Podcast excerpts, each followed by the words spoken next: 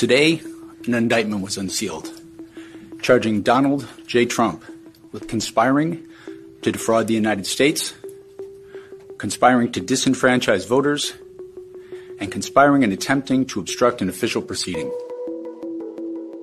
Früher hat man die USA immer als Land der unbegrenzten Möglichkeiten bezeichnet. Offensichtlich ist das immer noch so. Donald Trump ist in dieser Woche zum dritten Mal angeklagt worden, weil er sich mit den Menschen, die am 6. Januar 2021 das Kapitol stürmten, gegen sein Heimatland, gegen die USA verschworen haben soll. Gleichzeitig führt er das Rennen um den Herausforderer von Joe Biden an, mit riesigem Abstand vor seinem republikanischen Konkurrenten Ron DeSantis. Schon liest man Rechenbeispiele, dass jeder Kandidat mit solchem Vorsprung auch Präsident geworden sei. Mit der Frage, ob ein verurteilter Straftäter US-Präsident werden kann, haben sich meine Kollegen auf spiegel.de beschäftigt. Bei uns geht es heute darum, ob Joe Biden noch der Richtige ist, um gegen Trump zu gewinnen. Bidens erneute Kandidatur steht schon fest. Anders als bei den Herausforderern muss er nicht durch langwierige Vorwahlprozeduren bestätigt werden. Das kann ein Nachteil sein. Wenn Biden sein Versprechen, Amerika zu heilen, verwirklichen will, muss er Trump schlagen. Erneut.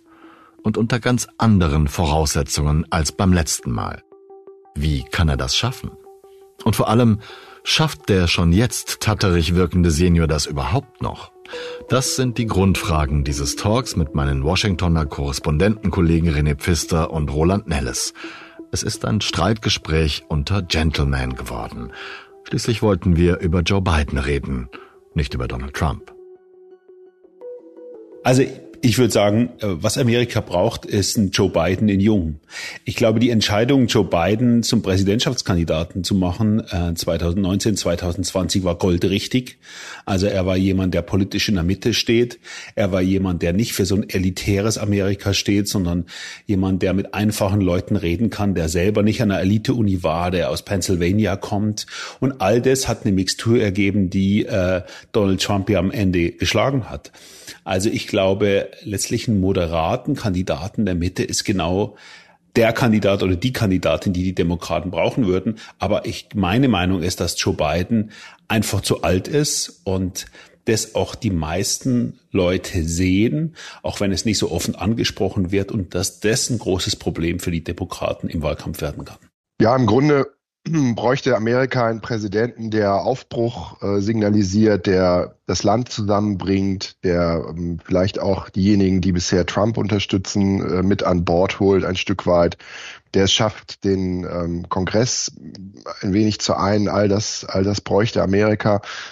Es ist aber eben wahnsinnig schwierig in der aufgeheizten politischen Lage, solange Donald Trump da äh, rumspringt, das zu erreichen. Und in dieser Situation ist Joe Biden der einzige, meiner Ansicht nach, der überhaupt ist, äh, in der Lage ist, einigermaßen diese Richtung zu regieren, die ich gerade skizziert habe. Alle anderen würden an dieser Aufgabe deshalb scheitern, weil Donald Trump ihnen immer in die Suppe spucken würde vom, von der Seitenlinie aus. Das gilt sowohl für Demokraten als auch äh, für Republikaner. Okay. Das ist ja schon mal eine ganz gute Prämisse, die wir da haben. Welche dringenden Probleme muss denn der neue Präsident lösen? Besonders wenn er ein demokratischer Kandidat ist, der dann gewinnt. Eins der wichtigsten Themen ist natürlich die Außen- und Sicherheitspolitik, auch aus amerikanischer Sicht. Der Konflikt mit China, aber natürlich auch der Krieg in der Ukraine, das sind Themen, die ähm, vielleicht jetzt nicht so die breite amerikanische Bevölkerung jeden Tag beschäftigen, die aber natürlich für die Zukunft der USA, aber auch der gesamten Welt und der Weltpolitik von entscheidender Bedeutung sind. Und Joe Biden, der auf jahrelange politische Erfahrungen in diesem Bereich zurückblicken kann, in der Außen- und Sicherheitspolitik, ist äh, natürlich im Augenblick genau der Richtige, um diese beiden sehr hochkomplexen außen- und sicherheitspolitischen Themen äh, in Angriff zu nehmen und äh, auch im Griff zu haben. Das hat man beim Ukraine-Krieg gesehen, das hat er meiner Ansicht nach so gut hinbekommen, wie das wahrscheinlich kein anderer hinbekommen hätte, da die NATO zu ein gegen Russland und gleichzeitig zu vermeiden, dass es eben zu einem, einem dritten Weltkrieg kommt. Äh, er hat da, ist das, agiert da sehr klug und vorsichtig äh, auf der einen Seite und gleichzeitig aber auch entschlossen, indem er die Ukraine unterstützt. Und auf der anderen Seite China, da ist er auch natürlich derjenige, der da in der Lage ist, ähm, China die Stirn zu bieten, den Machtanspruch Chinas äh, etwas entgegenzusetzen und gleichzeitig aber auch zu verhindern, dass dieser Konflikt eben komplett eskaliert und dadurch aus dem Ruder gerät. Und diese Balance zu halten, ähm, das ist wahnsinnig schwierig äh, als amerikanischer Präsident. Ich glaube, das bekommt niemand anders besser hin, als es Joe Biden im Augenblick hinbekommt. Na, ich würde sagen, innenpolitisch ist es die Aufgabe des amerikanischen Präsidenten im Moment, den Leuten ein bisschen Optimismus einzuhauchen. Ich glaube, wenn man auf die wirtschaftliche Lage guckt, ist ja die Stimmung schlechter als die echte Situation.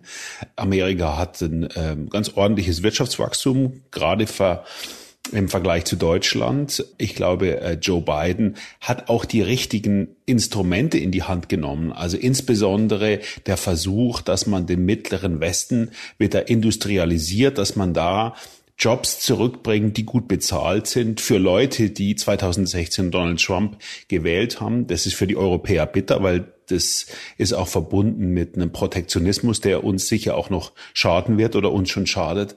Aber insgesamt, glaube ich, braucht es einen Präsidenten, der sozusagen die wirtschaftliche Kraft, die Amerika immer noch hat, in Optimismus ähm, verwandelt. Und ich glaube, das ist das große Defizit. Äh, die Leute haben das Gefühl, es geht nicht richtig voran. Und ich glaube, dieses Gefühl hängt auch mit Joe Biden zusammen. Sie sehen diesen Präsidenten, der einfach äh, jetzt 80 Jahre alt ist, der 86 Jahre sein wird nach einer zweiten Amtszeit.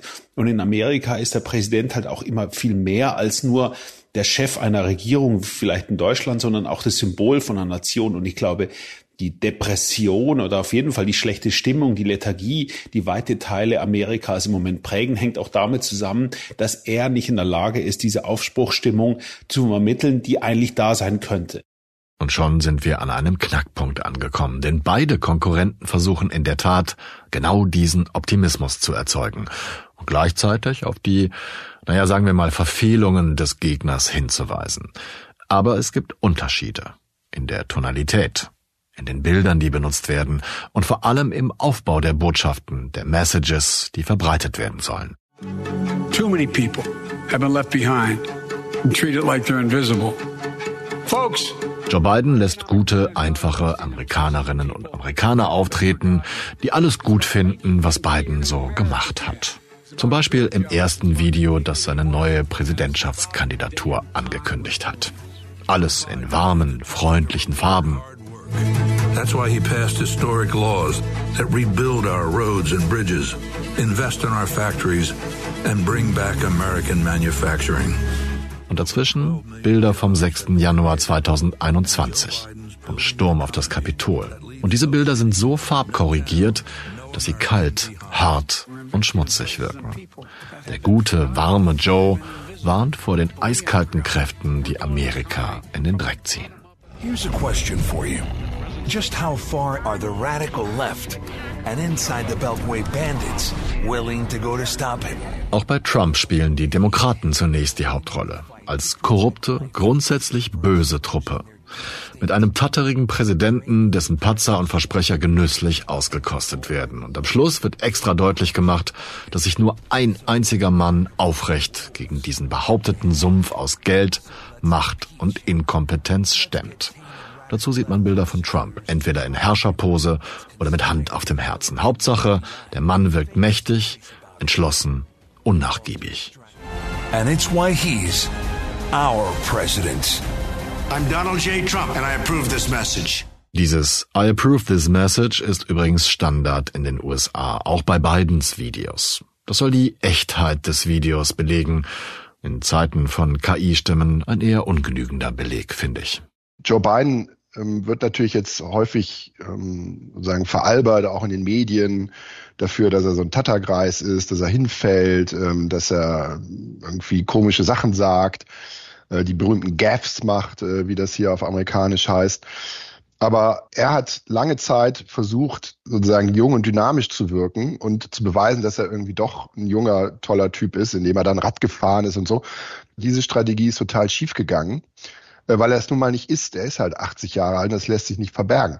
Und deshalb äh, sind er und seine Berater jetzt dazu übergegangen, sozusagen aus der Not eine Tugend zu machen, indem sie im Grunde genommen äh, das Alter in den Vordergrund stellen, oder beziehungsweise wenn sie über das Alter sprechen, das als Vorteil in den Vordergrund stellen. Joe Bidens Gaffs, seine Patzer sind legendär und tatsächlich nicht zu verbergen. Das ist schlecht, wenn sie der Präsident selbst nicht merkt. Und niemand versteht, warum er das gerade gesagt hat oder was er gerade gesagt hat. America is a nation that can be defined in a single word. Uh,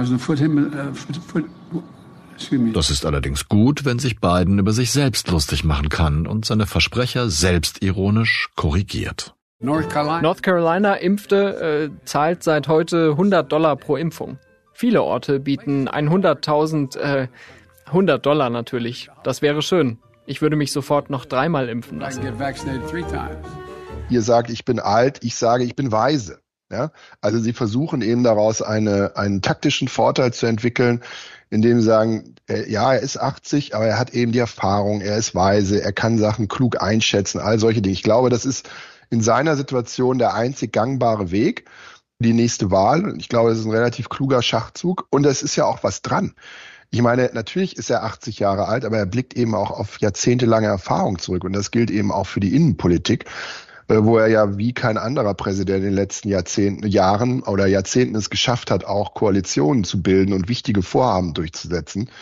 Das heißt also, wenn es ihm gelingt, diesen, diesen scheinbaren Nachteil einen Vorteil zu entwickeln, dann kann das meines Erachtens auch viele Wählerinnen und Wähler überzeugen. Ich finde, das, was René gesagt hat, ist ja richtig, dass man sich natürlich nach einem dynamischen, erfolgreichen Präsidenten, jungen Präsidenten irgendwie sehen. Das hat man an John F. Kennedy und so weiter gesehen, dass äh, Bill Clinton, die Amerikaner mögen so junge, dynamische Präsidenten.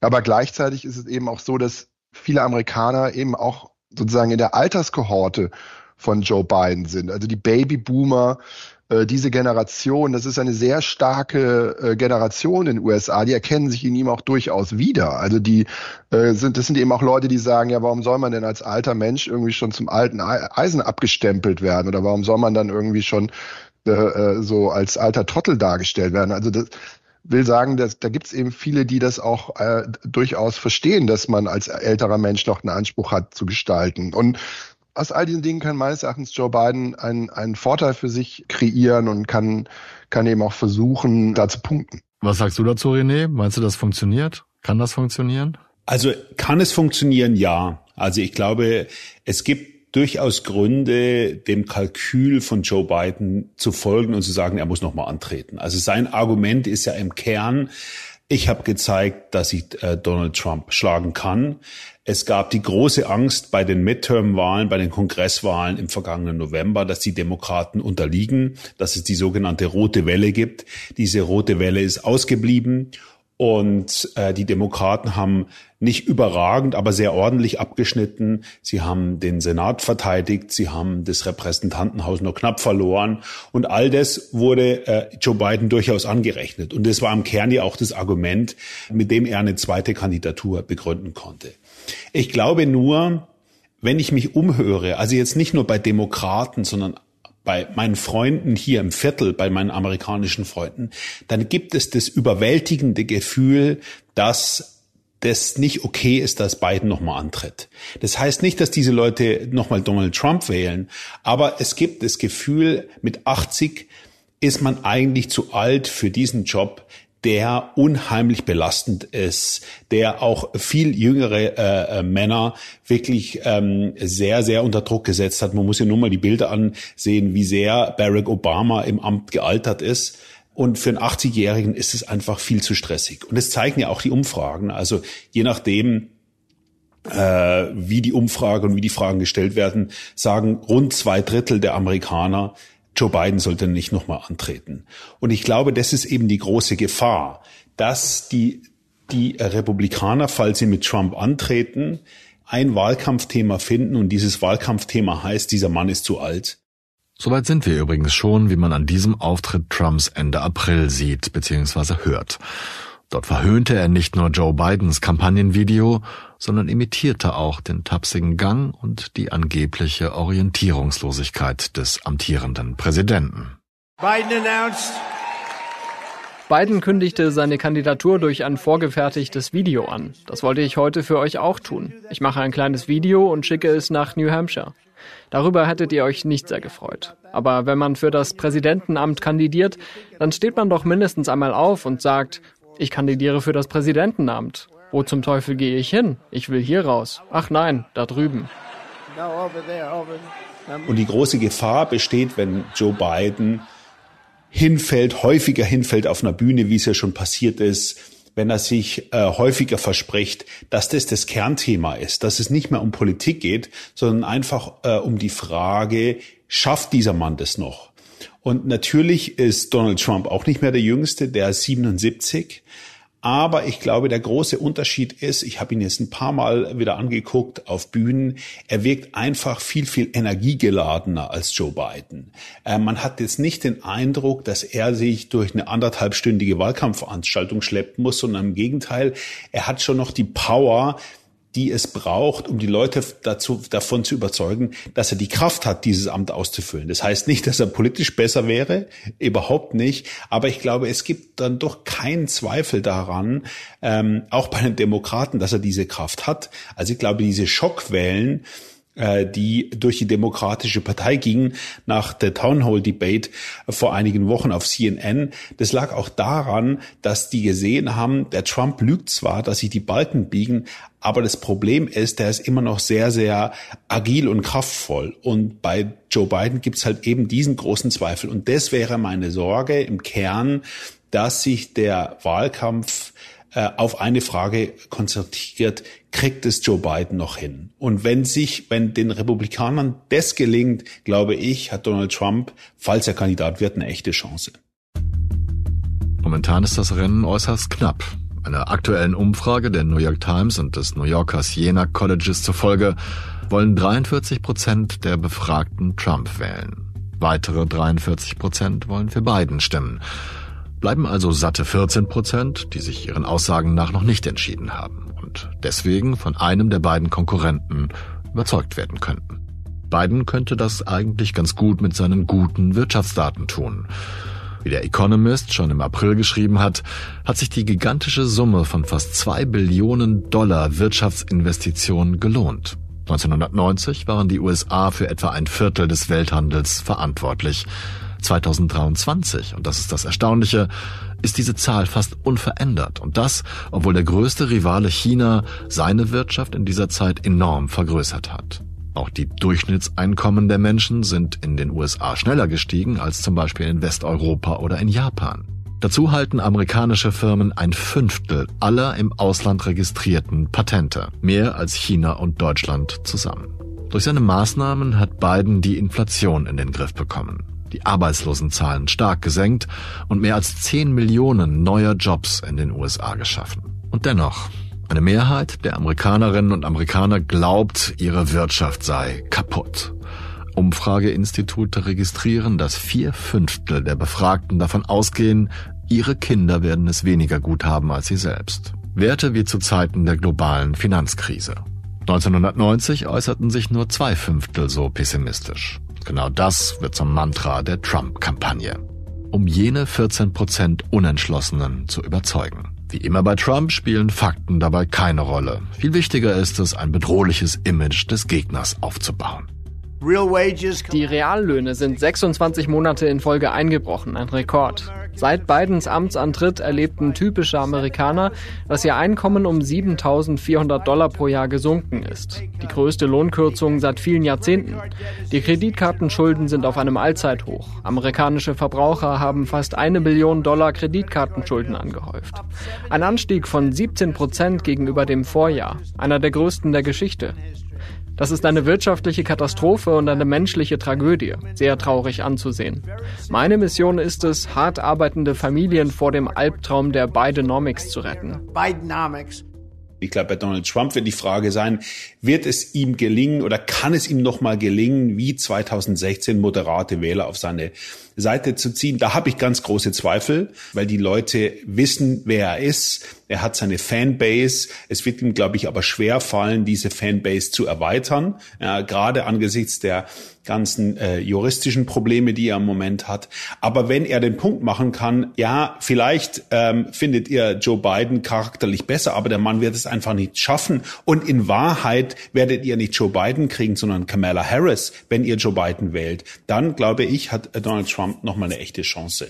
Und deswegen ist mein Argument auch, glaube ich, wäre es für die Demokraten besser gewesen, wenn äh, Joe Biden nicht nochmal angetreten wäre und die Demokraten äh, ein offenes Bewerberfeld gehabt hätten und sich da jemand hätte durchsetzen können, der ähnliche Qualitäten hat wie Joe Biden, aber jünger ist. Und die Leute gibt es ja. Ja, ich glaube, das große Problem an der Entscheidung von Joe Biden nochmal anzutreten war, dass äh, er ganz, ganz viele Politiker, talentierte Politiker, die in den Startlöchern saßen, daran gehindert hat, diesen Wettkampf aufzufechten und für eine Verjüngung in der Demokratischen Partei zu sorgen. Ja, das Problem bei diesem Szenario äh, ist im Grunde gewesen und deshalb glaube ich nicht, dass René in dem Punkt recht hat.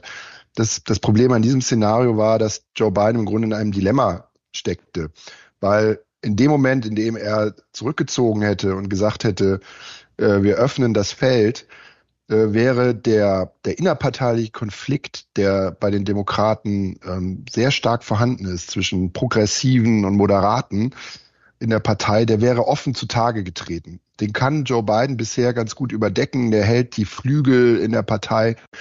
Äh, als einziger schafft er es, diese Flügel einigermaßen zusammenzuhalten. Und in dem Moment, in dem er weg äh, ist, wird das offen zutage treten oder würde das offen zutage treten, eben auch bei so einer bei so einem Kandidatenrennen. Und das äh, hätte meines Erachtens nicht dazu geführt, dass die Demokraten gestärkt worden wären, indem sie irgendeinen tollen Kandidaten wählen, sondern das hätte im Gegenteil dazu geführt, dass die Demokraten geschwächt worden wären, dass sie als gespaltene Partei dargestanden hätten gegenüber Trump und den Republikanern, weitaus gespaltener als diese Partei es schon ist.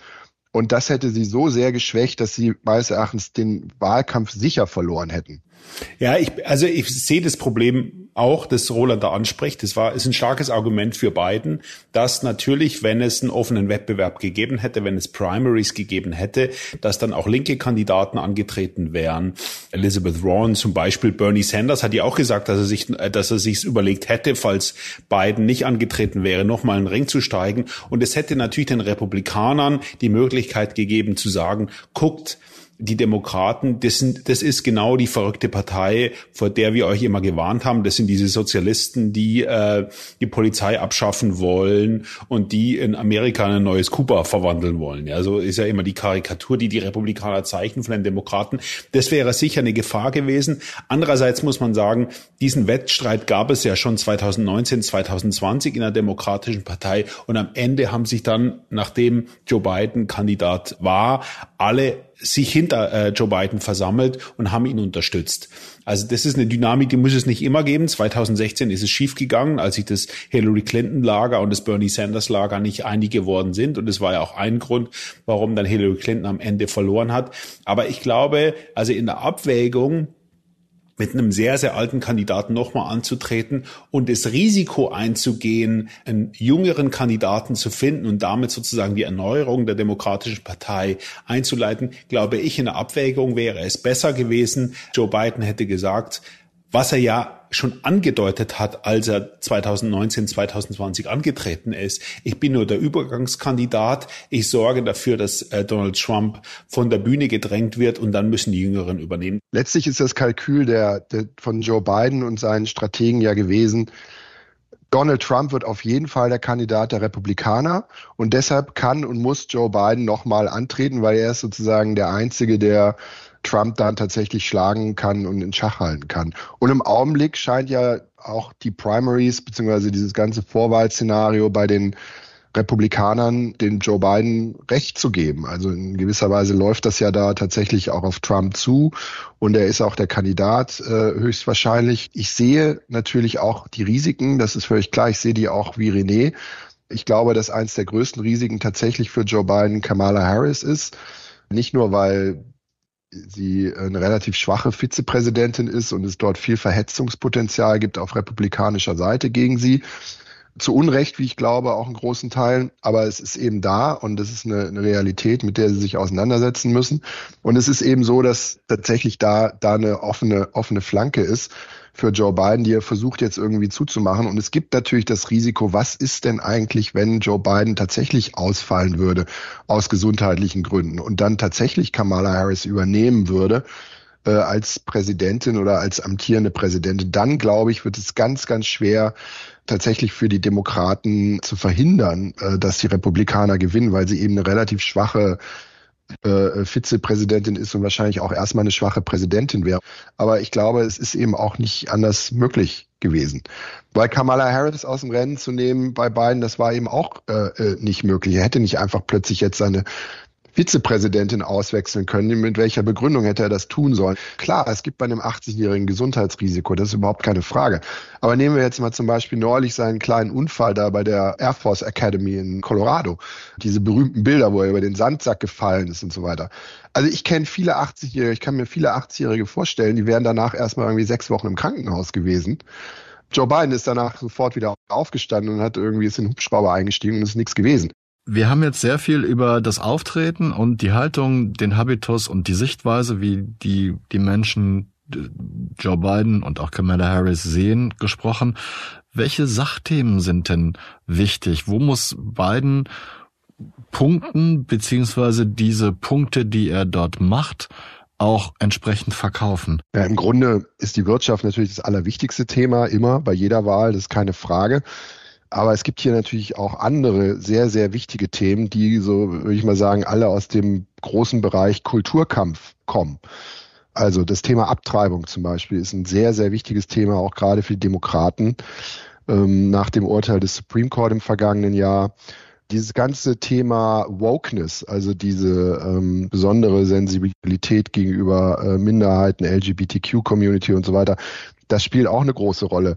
Also der Bereich Kulturkampf hat durch Donald Trump auch eine größere Bedeutung bekommen, weil der das eben immer so in den Vordergrund gestellt hat. Ron DeSantis stellt das aber eben auch in den Vordergrund äh, seiner Kampagne. Und am Ende ist es so ein Mischmasch aus all diesen Themen. Die Wirtschaft, ja, aber eben auch dieser ganze große Bereich Kulturkampf. Und da kann ein Joe Biden meines Erachtens tatsächlich Vorteile für sich auch rausschlagen, indem er zum Beispiel das Thema Abtreibung in den Vordergrund stellt, weil alle Umfragen sagen, dass die große Mehrheit der Amerikanerinnen und Amerikaner das Supreme Court Urteil vom letzten Jahr sehr kritisch sehen und dass sie die Einschränkungen von Möglichkeiten zur Abtreibungen sehr kritisch sehen. Das ist ein Lieblingsthema von den christlichen äh, Evangelikalen, das ist ein Lieblingsthema von der von der radikalen Trump-Base äh, das Thema Abtreibung, aber das ist eben nicht in der Mitte der Gesellschaft, äh, diese strikten Regeln für die Abtreibung. Und deshalb wird Joe Biden das natürlich in den Vordergrund stellen und sich da als der moderne, äh, aufgeklärte äh, Präsident präsentieren. Und da haben die, werden die Republikaner Schwierigkeiten haben, gegen anzukommen, jenseits von wirtschaftspolitischen Fragen. Also ich finde das auch das, was Roland angesprochen hat, das ganze Kulturkampfthema. Ich finde, dass Joe Biden es sehr geschickt macht. Also dass sie auf der einen Seite sagen, wir sind für die Verteidigung des Rechtes auf Abtreibung, weil das ganz klar ein Mehrheitsthema ist bei den Amerikanern. Und es schadet auch den Republikanern, dass sie jetzt als eine Partei dastehen, die im Grunde Abtreibung vollkommen verbieten will.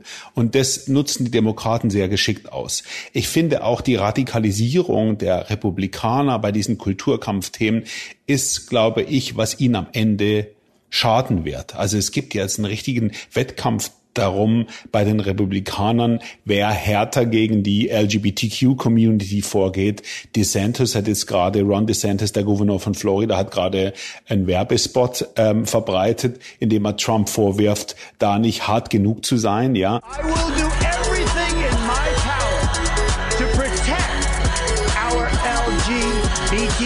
citizens Und ich glaube, das ist keine mehrheitsfähige Position. Die Amerikaner, sozusagen, die haben sicher bei vielen Themen Fragen, aber es ist jetzt nicht in, sozusagen in ihrer Mehrheit ein intolerantes Volk. Und ich glaube sozusagen, es gibt im Moment so ein Rattenrennen nach rechts bei den Republikanern, äh, um zwischen, ähm, zwischen DeSantis und Trump, um die Primaries zu gewinnen. Aber ich glaube, wenn dann sich einer mal durchgesetzt hat, wird es dem Kandidaten, der sich durchsetzt, schaden in der General Election, also in der, in der Wahl, wo äh, der Demokrat Kandidat gegen den Republikanern antritt.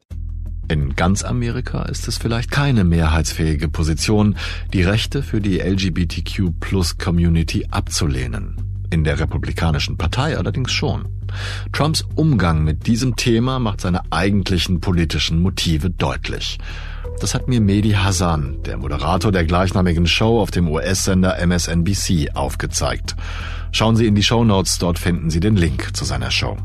2016 nämlich sprach sich Trump deutlich für LGBTQ-Plus-Rechte aus. Zum Beispiel dafür, dass diverse Menschen einfach die Toiletten nutzen sollten, die sie selbst für sich als passend erachteten.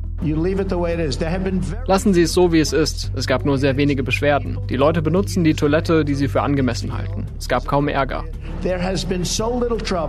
In diesem Jahr hingegen äußerte sich Trump auf einer seiner Rallyes in North Carolina so.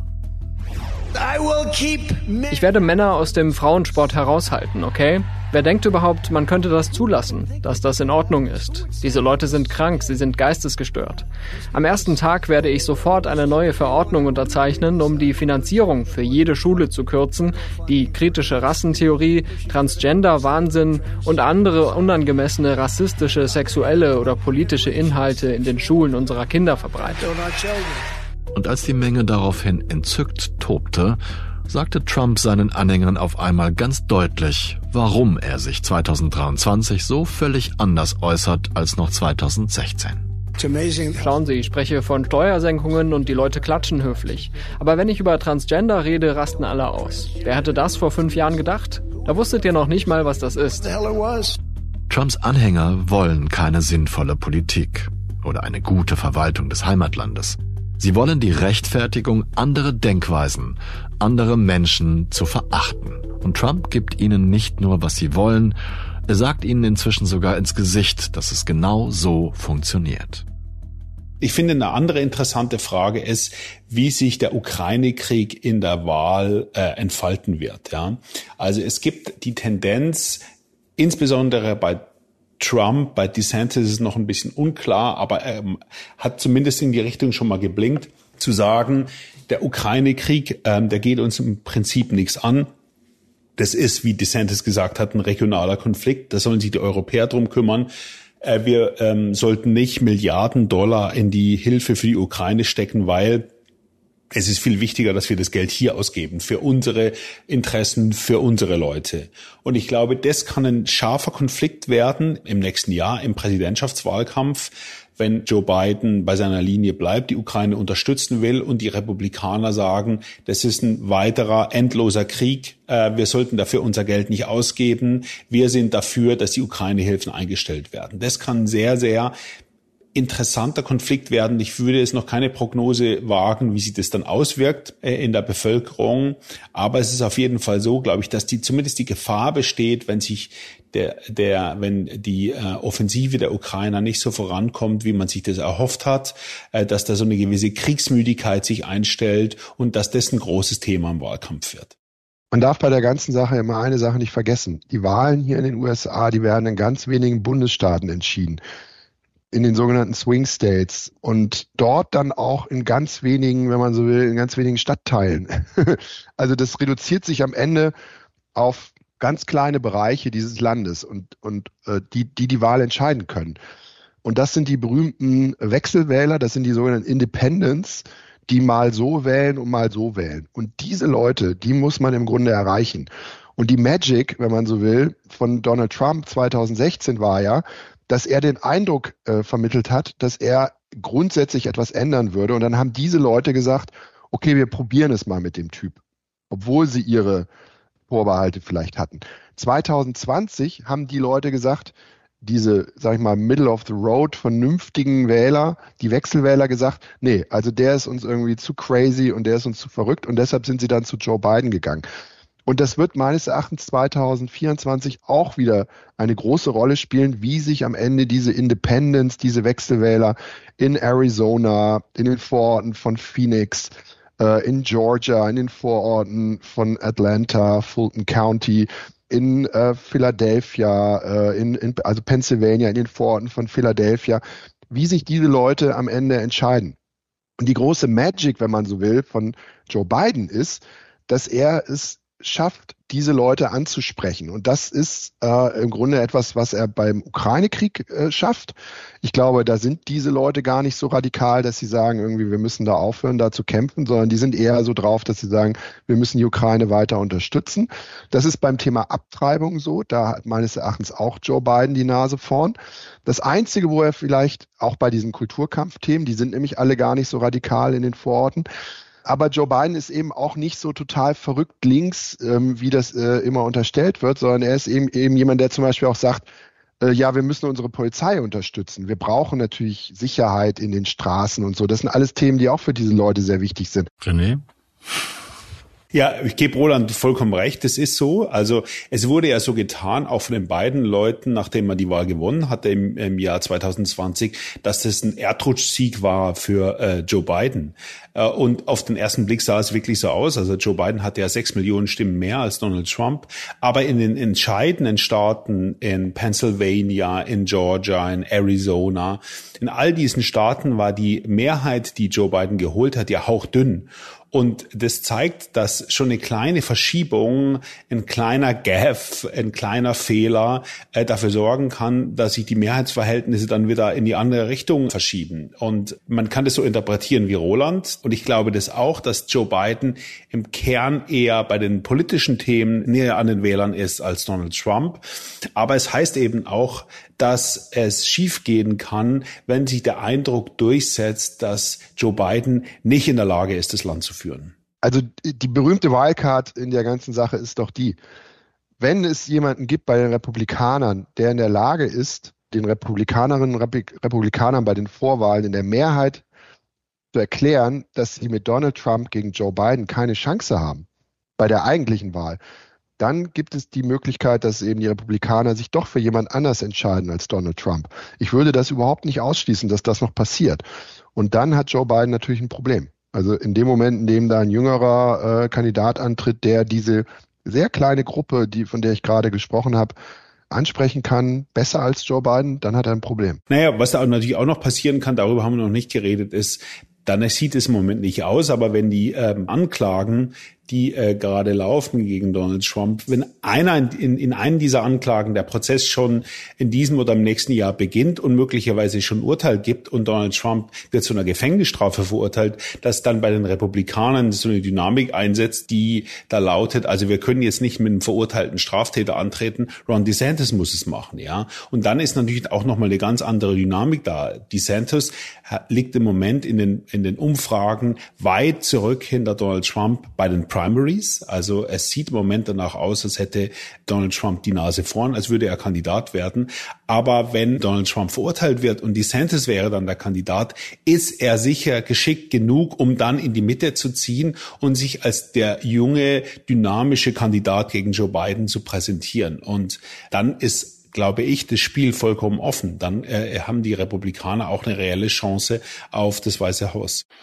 Umgekehrt können Joe Biden Verfahren gefährlich werden. Also auch er hatte Classified Akten zu Hause. Da hört man jetzt nicht mehr viel von, zumindest nicht in Deutschland. Viel mehr hört man. Hast du, glaube ich, kürzlich noch drüber geschrieben, Roland, äh, über die Affären seines Sohnes. Könnte das ein Faktor werden im Wahlkampf? Egal ob gegen oder nicht gegen jemand anders als Trump? Ja, also diese ganze Hunter-Biden-Geschichte, die Affären um den Sohn des Präsidenten, sind alle nicht schön. Das ist äh, keine Frage. Der hat da sicherlich auch Fehler gemacht und das belastet ein Stück weit auch den Präsidenten. Aber ich glaube, das ist nicht vergleichbar mit den Dingen, die dort Donald Trump angelastet werden und die Donald Trump ja selbst verwickelt ist. Bei, bei Joe Biden ist es ja immer der Sohn. Ähm, natürlich versuchen die Republikaner das auch irgendwie Joe Biden anzuheften, aber das gelingt nicht, weil da ist offenbar nichts. Also es sieht nicht danach aus, aber bei Trump ist es ja tatsächlich er selbst. Also das kann man, glaube ich, qualitativ nicht ähm, vergleichen. Und das trägt im, Übrigen auch immer nur dazu bei, äh, sozusagen, wenn man dieses Thema in den Vordergrund stellt, im Grunde die Leute zu äh, überzeugen, die sowieso schon von Trump überzeugt sind. Ja, also das ist äh, im Grunde ein Thema, was Trump nicht wirklich sehr hilft, glaube ich. Umgekehrt ist es schon für Joe Biden eher, äh, eher hilfreich, dass Donald Trump so viele juristische Probleme hat, weil das eben dann wieder in diesem, bei diesen Independent-Wählern und bei diesen unabhängigen etwas ist, was die sich schon überlegen werden, ob sie wirklich jemanden wählen wollen, der da so viel Dreck am Stecken hat. Optimismus verbreiten. Den Menschen klar machen, wie gut die Wirtschaft wirklich läuft, entgegen der etablierten Vorurteile. Damit dann Trumps laute Lügen übertönen. Und jeden Tag die Fitness beweisen, nicht nur den anstrengenden Wahlkampf durchstehen zu können, sondern auch eine zweite Amtszeit als Präsident der USA. Viel Arbeit für den 80-jährigen Joe Biden. Natürlich ist dieses höfliche Streitgespräch nur eine Momentaufnahme. Der Wahlkampf hat zwar offiziell begonnen, aber die ersten Vorwahlen der Republikaner finden ja erst nächstes Jahr statt. Mir persönlich liegt dieses Thema deshalb besonders am Herzen, weil sich meine erste Folge als Host von 8 Milliarden um den Sturm auf das Kapitol drehte und meine zweite Folge von der Wachablösung handelte, als Joe Biden versprach, Amerika von den Wunden der Trump-Administration zu heilen. Beides wirkt nach, auch jetzt noch, in Amerika und bei mir. Ganz persönlich hoffe ich, dass Donald Trump für seine Taten zur Rechenschaft gezogen wird. Schließlich doch Verantwortung für den 6. Januar 2021 übernehmen muss, wenn ihm eine Beteiligung an den Krawallen nachgewiesen wird. Und deshalb schließe ich diese Folge mit einer weiteren Momentaufnahme aus dieser Woche. Als Donald Trump am vergangenen Montag die Bühne seiner Rallye in Iowa betrat, lief einer seiner Lieblingswahlkampfsongs, Only in America. Ein Lied, das im Grunde den amerikanischen Traum beschreibt und das Land der unbegrenzten Möglichkeiten in klassischem Schmalz glasiert. Please welcome President Donald J. Trump. Aber als Trump dann in Rocky-Pose die Arme reckt, Sie kennen das, bei ihm reicht das dann bis zu den Schultern ungefähr, da hört man die Textzeilen One could end up going to prison. One just might be president.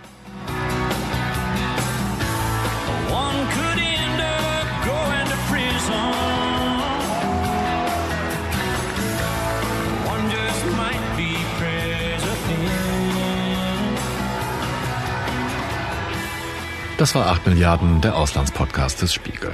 Mein Dank geht heute an meine formidablen Kollegen im Washingtoner Spiegelbüro, Roland Nelles und René Pfister. Und zwar nicht nur für ihre Überlegungen zum Rematch zwischen Trump und Biden, auch für die Idee, ein solches Gespräch zum Wahlkampfauftakt zu führen. Dank geht natürlich auch an Janis Schakarian, der diese Folge redigiert und wie immer auch verbessert hat. Dank an den Mann an den Reglern, die den guten Klang bedeuten. Wer regelmäßig zuhört, weiß, das kann nur Philipp Fackler sein. Er ist es. Dank an Marius Mestermann meine deutsche Stimme für alle Despoten dieser Welt und manchmal, wie heute, auch für die Good Guys. Und wenn ich schon sentimental von meiner ersten Folge spreche, dann denke ich auch an die vielen Menschen, die uns seit jenem Tag hören, zuhören und uns Nachrichten schicken, um unsere Episoden zu kommentieren.